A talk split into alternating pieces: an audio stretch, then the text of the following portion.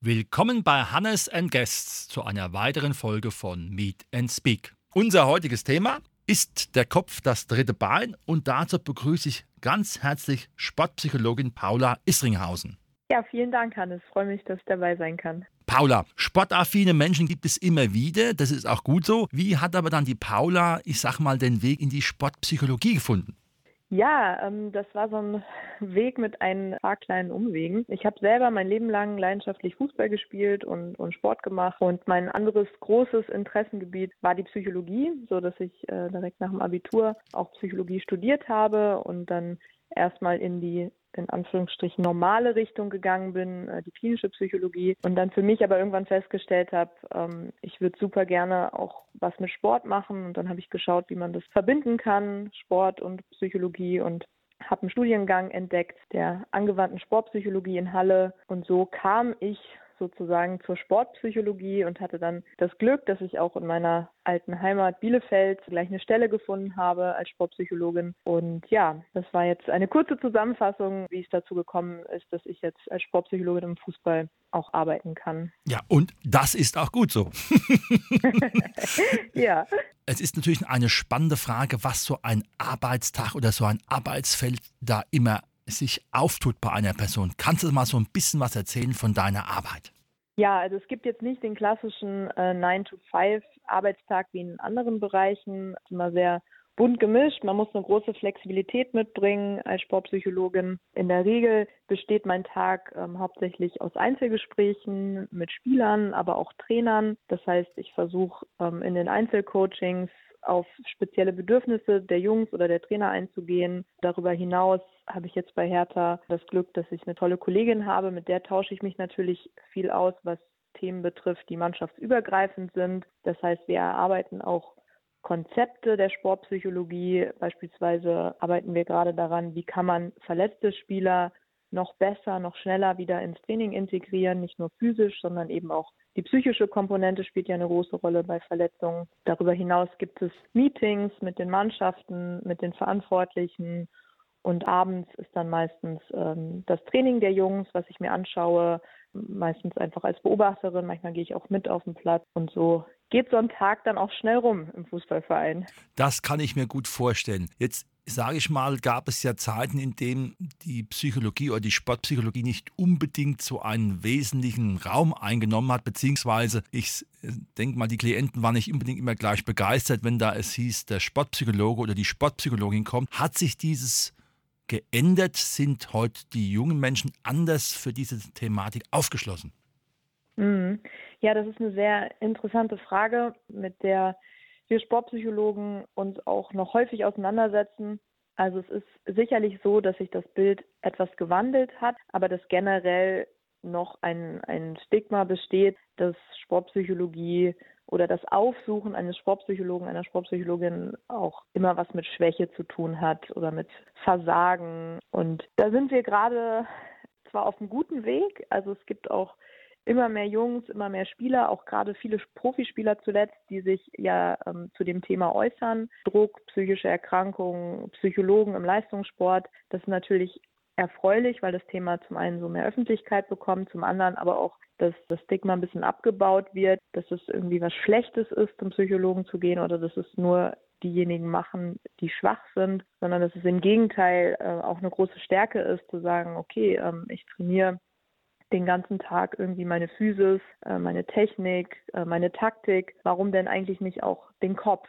Ne? Und da mag ich das immer ganz gerne so zu unterscheiden. Die Sportpsychologie hat halt mehrere Standbeine. Ähm, und zum einen ist das auch die Leistungsoptimierung. Also es geht nicht nur darum, wie in der klinischen Psychologie, Krankheiten zu bearbeiten und Defizite zu verbessern, sondern man kann auch ganz gezielt daran arbeiten, Dinge, die schon gut funktionieren, noch besser zu machen auf mentaler Ebene. Und da erleben wir jetzt schon einen Wandel und gerade auch bei den Jungs in den Akademien, ähm, in den NLZs, die jetzt seit den letzten ja, sieben, acht Jahren, äh, teilweise auch schon länger, kontinuierlich mit Sportpsychologen arbeiten oder das einfach gewohnt sind, äh, dass die Bestandteil der, der Staff-Teams sind. Da verändert sich natürlich dann schon was in der Sichtweise und auch in der Normalität, äh, dass Sportpsychologen ganz normal zum, zum Fußballalltag dazugehören. Mhm. Du betreust ja nun auch ich sage mal, Jugendliche oder junge Erwachsene, egal jetzt ob Mädchen oder Jung, gibt es da tendenziell einen Unterschied im Rahmen der Betreuung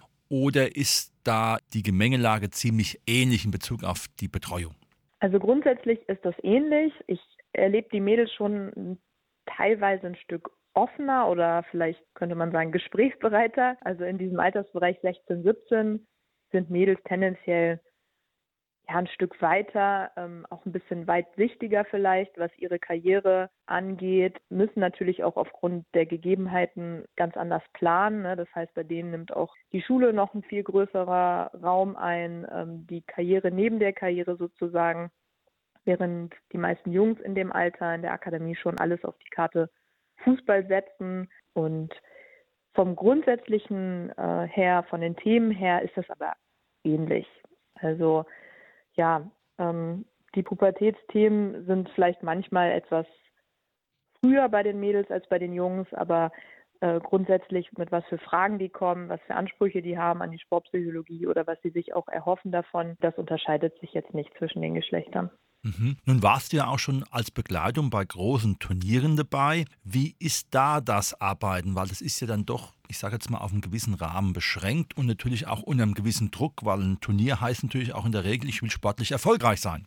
Absolut, ja. Ja, du sprichst jetzt gerade die, die Weltmeisterschaft der U17 Mädels letztes Jahr in Indien an. Äh, das war eine tolle Erfahrung für mich.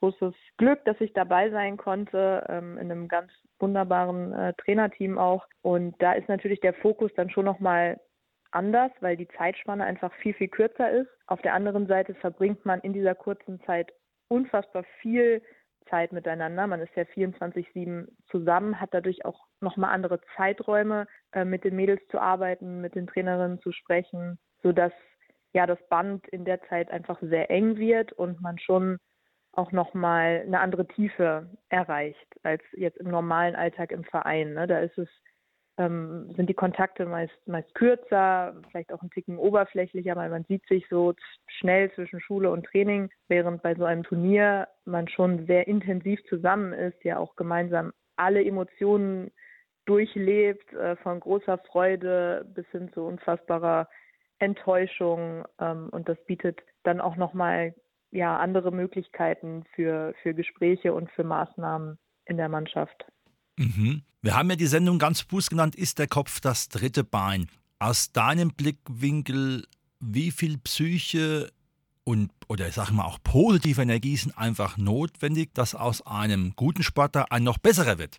Ja, es tut mich da schwer, jetzt ähm, eine definitive Prozentzahl oder sowas zu nennen. Ich bin der Meinung, dass der Kopf und die Psyche elementar ist. Also wir haben eine Menge wirklich talentierter Sportler, die unfassbar viel mitbringen, athletisch, technisch. Und meiner Meinung nach ist dann letztendlich das Entscheidende, ob sie wirklich den Sprung schaffen, egal jetzt ob Mann oder Frau, dass inwiefern macht der Kopf mit? Ne? Inwiefern bin ich dem Druck gewachsen? Wie diszipliniert, motiviert bin ich, auch wirklich alles zu investieren, zurückzustecken in anderen Bereichen? Wie gut kann ich damit umgehen, vier, fünf Mal nicht zu spielen, vielleicht von der Bank zu kommen, nicht im Kader zu sein? Ähm, wie gut gehe ich mit solchen Rückschlägen um? Das heißt, wie resilient bin ich als Sportler? Wie ist mein sportliches Selbstbewusstsein? Wie verarbeite ich Fehler? Wie gut kümmere ich mich um meine Regeneration? Was ist mit Schlaf, Ernährung und so weiter und so fort? Also da spielen viele Aspekte rein, die jetzt nicht alle rein psychologisch oder mental sind, aber aus diesem Themenbereich kommen und mhm. alles Themen sind, die ich in meiner Arbeit mit den Spielern und Spielerinnen bespreche. Und ich würde sagen, das kann der entscheidende Faktor am Ende sein. Ne? Also sicherlich ist es erstmal wichtig, wie talentiert bin ich, wie gut ist mein Training, wie gut bin ich auf dem Platz, wie konstant schaffe ich es, meine fußballerische Leistung abzurufen. Aber spätestens dann, wenn dieses Talent und ähm, die Trainingsleistung gegeben ist, ist der Faktor der Kopf und die Psyche. Mhm. Und wie sieht es dann mit diesem Team Spirit aus? Das ist ja auch nochmal ein ganz besonderer Aspekt. Ja, der ist natürlich im Fußball ähm, unfassbar wichtig ne, im Vergleich zu den Einzelsportarten. Man ja darauf angewiesen, dass das Team funktioniert und dass man sich zum einen dort wohlfühlt als Spieler, als Spielerin, ähm, zum anderen aber, dass man auch sowas kreiert wie eine Teamidentität, also für was steht diese Mannschaft, was will diese Mannschaft ausstrahlen, wie gehen wir als Mannschaft mit Misserfolgen um, wie gehen wir mit Rückschlägen um. Und das sind so spezielle Themen, die wir im Verein häufig am Anfang der Saison aufgreifen, also beispielsweise im Trainingslager mit den Jungs, ähm, dass wir Veranstaltungen machen, die so eine Teambuilding Komponente haben, aber auch inhaltlich darüber zu sprechen, wie wollen wir auftreten, wie wollen wir wahrgenommen werden von unseren Gegnern, von den Medien, was verbindet uns, wofür stehen wir. Und ja, das sind extrem wichtige Bestandteile, die dann auch dazu beitragen, dass so ein Team über eine ganze Saison funktioniert, dass es eben auch nicht auseinanderfällt, wenn mal Spiele verloren werden oder wenn es auch mal Konflikte in der Mannschaft gibt, sondern dass es irgendwas gibt, was diese Jungs auch vereint und wo man dann auch zurückgreifen kann, wenn es eben mal nicht so gut läuft. Da schließt sich natürlich eine Frage vom Laien an, wenn jetzt eine Mannschaft öfters verliert, da kann man natürlich immer sagen, es liegt am Trainer, es liegt an den Spielern oder könnte man dann auch sogar noch behaupten, die haben keine psychologisch gute Betreuung. Gibt es da Gründe dafür, warum so Mannschaften in so einem Abwärtsstrudel sich weiter nach unten bewegen und warum es ein paar halt dann doch am Ende schaffen, vielleicht nicht abzusteigen? Puh, ja, da gibt es bestimmt ähm, ganz unterschiedliche Ursachen. Ähm, vielleicht könnte eine sein, dass man in so eine Art Negativspirale hineinfällt. Also wenn es gut läuft, wenn man gewinnt, ähm, ist die Stimmung gut und es werden häufig auch Konflikte oder Unstimmigkeiten, die in der Mannschaft sind oder drumherum, dadurch überdeckt. Und das funktioniert dann häufig nicht mehr, wenn es, wenn es gerade nicht läuft. Ne, das heißt, es werden Fragen gestellt, es kommen Konflikte hoch, die Stimmung ist natürlich schlechter, die Spieler sind gereizter, der Trainer ist angespannt, die Leitung wird vielleicht nervös. Und das sind alles so Bestandteile, die dann dazu beitragen, dass man wie in so eine Abwärtsspirale gerät, dass man vielleicht auch mal ja etwas dünnhäutiger ist, dass man die Schuld irgendwo sucht. Das ist ja was ganz Menschliches, dass man versucht zu verstehen, okay, was passiert hier gerade und wer hat eigentlich Schuld. Ne? Menschen sind schnell immer dabei, mit dem, mit dem Finger irgendwo hinzuzeigen, weil es dann einfacher ist, wenn man es an irgendwas festmachen kann und dann ist es erstmal egal, ob es ein Mitspieler ist, der Trainer oder irgendwelche anderen Umstände. Und so kann das, glaube ich, recht schnell passieren, wenn sich dann kein Erfolgserlebnis einstellt, dass man in dieser Negativspirale gefangen ist. Und das wäre jetzt so eine Möglichkeit der Erklärung, wie es dazu kommen kann, dass sich Mannschaften in diesen Abwärtstrends befinden und es so schwer ist, da wieder rauszukommen. Obwohl die auch einen Sportpsychologen haben. Also ist dann auch der Sportpsychologe vielleicht manchmal die Feuerwehr? Ähm, also ich habe jetzt in meinem Beispiel gerade ähm, an, an Profimannschaften gedacht. Da ist es ja noch nicht so, dass jede Mannschaft auch einen Sportpsychologen hat. Das ist optional im, im Profibereich. Äh, und viele Vereine lösen das dann eben genau so, dass sie in so einem Moment, wenn es dann schlecht läuft, sich einen Psychologen oder einen Mentaltrainer oder Coach dazu nehmen. Also ich kenne wenige Mannschaften in Deutschland, die von vornherein mit einem Sportpsychologen als festen Bestandteil arbeiten, sondern das wird dann häufig gerade in diesen Momenten hinzugezogen. Mhm. Du hattest vorhin mal den interessanten Aspekt angesprochen, dass du mit deiner Kollegin daran arbeitest, die Effizienz zu erhöhen, wenn jemand aus einer Verletzungsphase zurückkommt in den Trainingsbetrieb und auch in den Spielbetrieb. Mhm. Es ist ja so, ich sage jetzt mal Beispiel, man hat sich halt einen Meniskus gerissen, dass das schon etwas eine schwere Verletzung ist. Früher war es bei etlichen auch schon das Karriereende. Welche Themen sind dann auch vor allen Dingen für junge Menschen, die noch vielleicht eine große Karriere vor sich haben, wichtig im Rahmen dieser zentralen Frage der Bewegung, der Belastung und halt auch, wie wir schon sagten, mit dem Kopf und dem dritten Bein. Also aus welchem Blickwinkel siehst du da die optionale Unterstützung?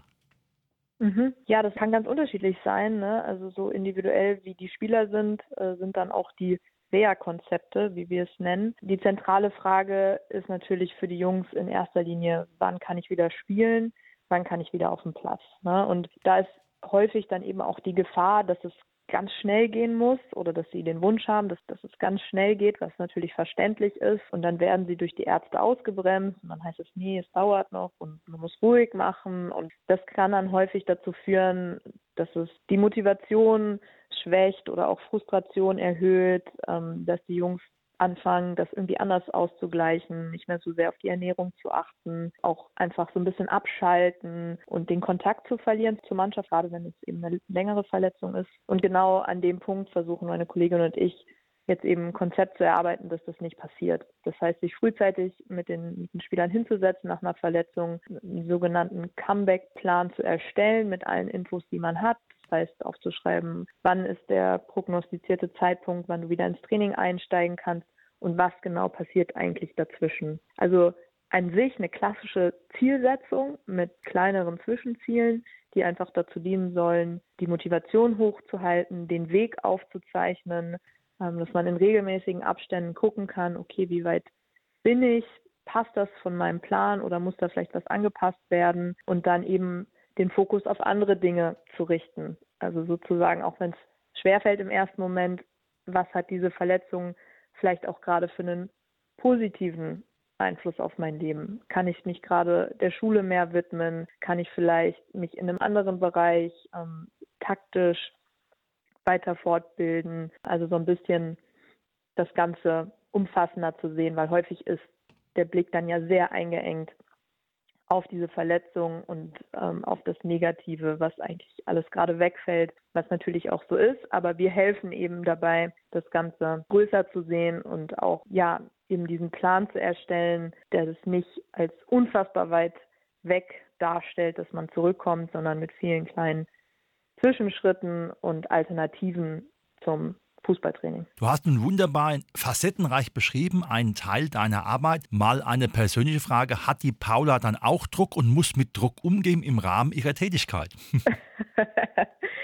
ja, das ist auch eine interessante Frage, äh, die, die mir selten gestellt wird. Aber ja, ganz spannend darüber nachzudenken mal. Sicherlich verspüre ich jetzt nicht den Druck wie ein Spieler oder ein Trainer, Leistung zu erbringen. Ich habe eher den persönlichen Druck, dass ich versuche, ähm, die Spieler bestmöglich zu betreuen. Äh, also wir haben, wie gesagt, das Glück, dass wir schon zu zweit sind, mit noch einer Unterstützung auf Honorarbasis im Kleinfeldbereich bei der Hertha. Ähm, aber trotzdem bedeutet das, meine Kollegin und ich betreuen beide drei Mannschaften inklusive Trainer und Safteam was halt manchmal ganz schön viel ist. Und wenn man versucht, dann überall dabei zu sein, ist das manchmal ein ganz schöner zeitlicher Druck, den wir da haben. Und da, ja, versuchen wir es bestmöglich irgendwie zu lösen, gutes Gleichgewicht zu finden zwischen präsent zu sein, ansprechbar zu sein, aber auch uns mal zurückzunehmen, uns selber auch mal zu erholen, weil was bringt eine Psychologin, die selber irgendwie nicht leistungsfähig ist. Und da ist es total schön, dass wir eben zu zweit sind, also zwei Vollzeitkräfte, weil wir uns gegenseitig da unterstützen können und regelmäßig austauschen können. Ähm, und das erlebe ich als große Bereicherung, die es ja in den wenigsten Vereinen im Nachwuchsbereich so gibt. Ein wunderbares Plädoyer für die Sportpsychologin. Was macht für dich zum Abschluss dieser Beruf einfach aus? Ja, für mich ist es der absolute Traumberuf, weil es vereint meine Leidenschaft zum Sport, zum Fußball ähm, mit diesem wissenschaftlichen und fachlichen Themengebiet der Psychologie und der Sportpsychologie. Und es ist total vielfältig. Ähm, man ist viel draußen, man ist am Platz, man erlebt Fußball hautnah. Auf der anderen Seite ist man auch im Büro, man erarbeitet konzeptionelle Dinge, äh, man kann ja Dinge vorantreiben, entwickeln. Wir sind da noch relativ frei, weil das Themengebiet eben noch so jung ist, so neu, dass es noch nicht alles in Stein gemeißelt ist, sondern wir haben auch viel Spielraum für Kreativität. Wir können Themen und Konzepte entwickeln, die genau zum Verein und zu unserer Philosophie und zu unseren Jungs passen. Und natürlich der persönliche Kontakt mit Menschen, mit Kindern, mit Jugendlichen, mit Erwachsenen, was ja auch ursprünglich mal der Grund war, warum ich Psychologie studiert habe, das ist natürlich toll. Und dass es dabei eben nicht nur um Probleme, um Defizite geht, sondern auch um Leistungsoptimierung, um, um Gesundheitsförderung, um Sport, um viel Freude, um positive Emotionen. Das macht es für mich so perfekt. ja, ich höre raus, das unentdeckte Land und Paula ist mit dabei beim Erforschen. Das ist doch eine wunderbare Sache. Absolut. Das war heute unsere Sendung. Ist der Kopf das dritte Bein mit Sportpsychologin Paula Isringhausen. Herzlichen Dank, dass du heute da warst. Weiterhin viel Erfolg bei der Betreuung von vor allen Dingen jungen Menschen, denn es ist einfach wichtig, dass sie im Rahmen ihrer sportlichen Aktivitäten auch in dieser Richtung positiv begleitet werden. Vielen Dank, lieber Hannes. Hat mich gefreut, dabei zu sein.